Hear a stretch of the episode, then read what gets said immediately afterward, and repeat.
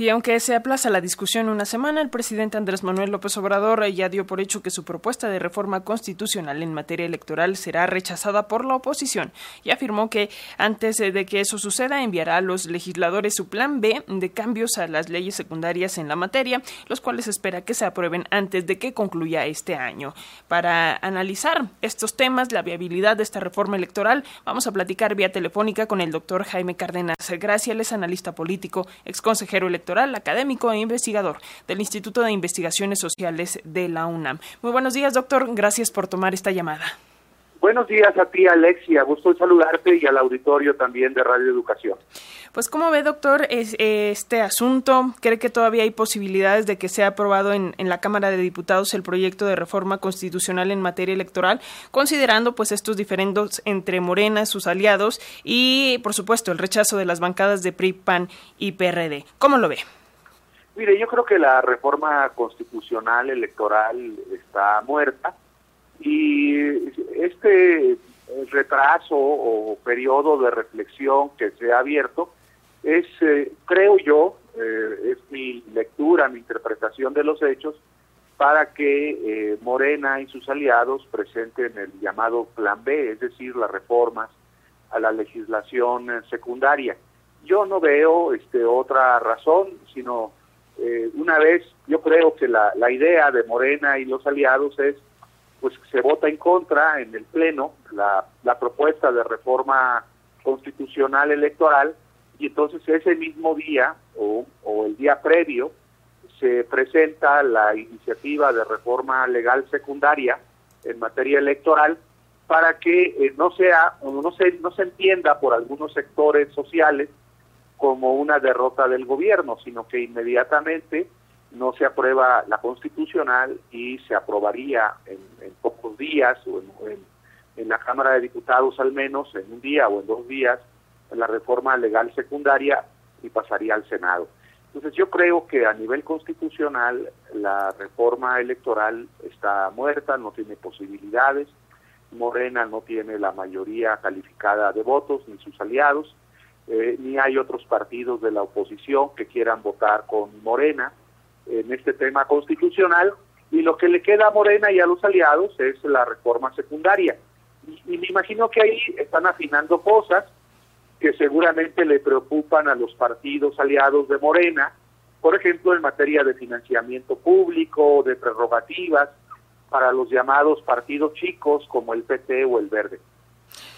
Doctor, ¿cuáles serían los alcances de este llamado Plan B del presidente en materia electoral? Eh, puede incidir, al igual que el proyecto de reforma en este asunto de la transformación del sistema electoral mexicano, porque eh, creo que para empezar el tema de los consejeros está eh, tal cual en la Constitución y eso no se podría modificar. ¿Pero qué nos dices?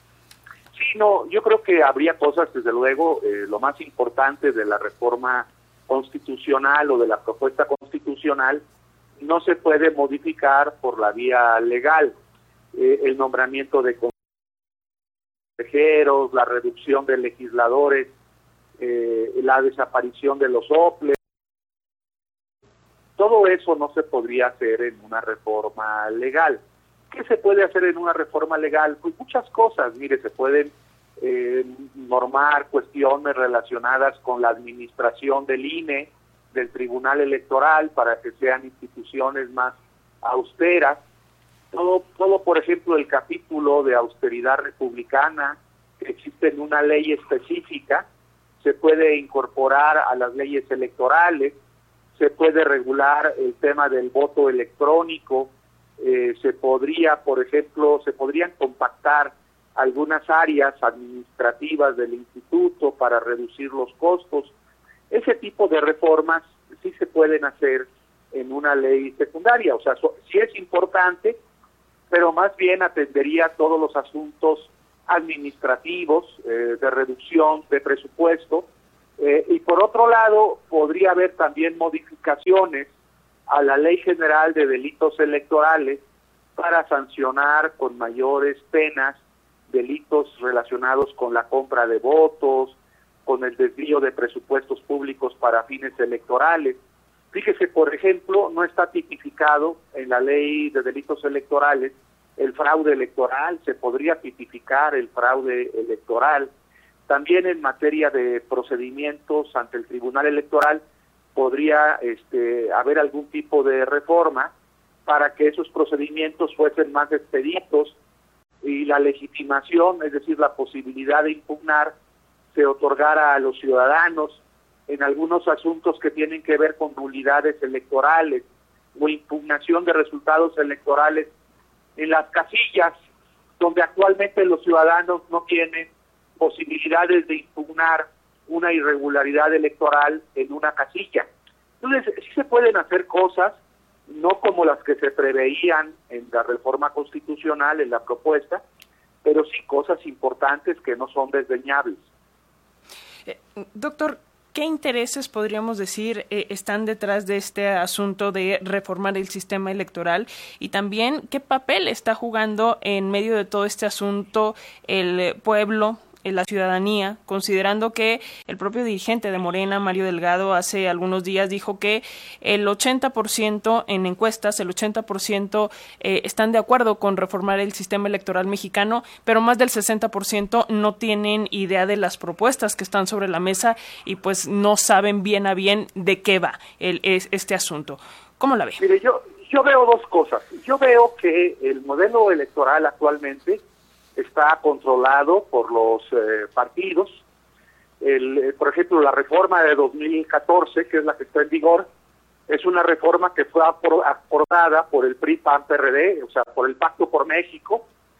Eh, y lo que se quiere ahora, lo que entiendo que quiere el gobierno, es una reforma electoral que ya no esté controlada por la partidocracia. la, la, oposición dice que el presidente quiere ahora controlar el sistema electoral. Yo creo que no, después, por lo menos debiera darse la discusión, yo creo que no debiera ser así, que la reforma electoral, el sistema electoral, debe estar controlados por los propios ciudadanos, no por los partidos, no por el presidente. Yo creo que eso es lo que está en juego, esos son los intereses. El sistema electoral, desde la época de la llamada transición a la democracia, ha sido un sistema electoral controlado por partidos políticos, partidocráticos, y ahora se quiere un nuevo modelo electoral no partidocrático. Ese es el tema. Bueno, pues ahí está, doctor Jaime Cárdenas Gracia, analista político, ex consejero electoral, académico investigador del Instituto de Investigaciones Sociales de la UNAM. Vamos a ver qué pasa en estos próximos días respecto al asunto de eh, la reforma electoral primero y eh, posteriormente del llamado Plan B. Y como siempre, si nos lo permite, dejamos la línea de comunicación abierta. Cómo no, Alexia, con mucho gusto. Buenos días y también a todo tu auditorio, que es muy numeroso. Hasta luego, adiós. Hasta luego, doctor. Muchas gracias. Y bueno, lo que también está generando división en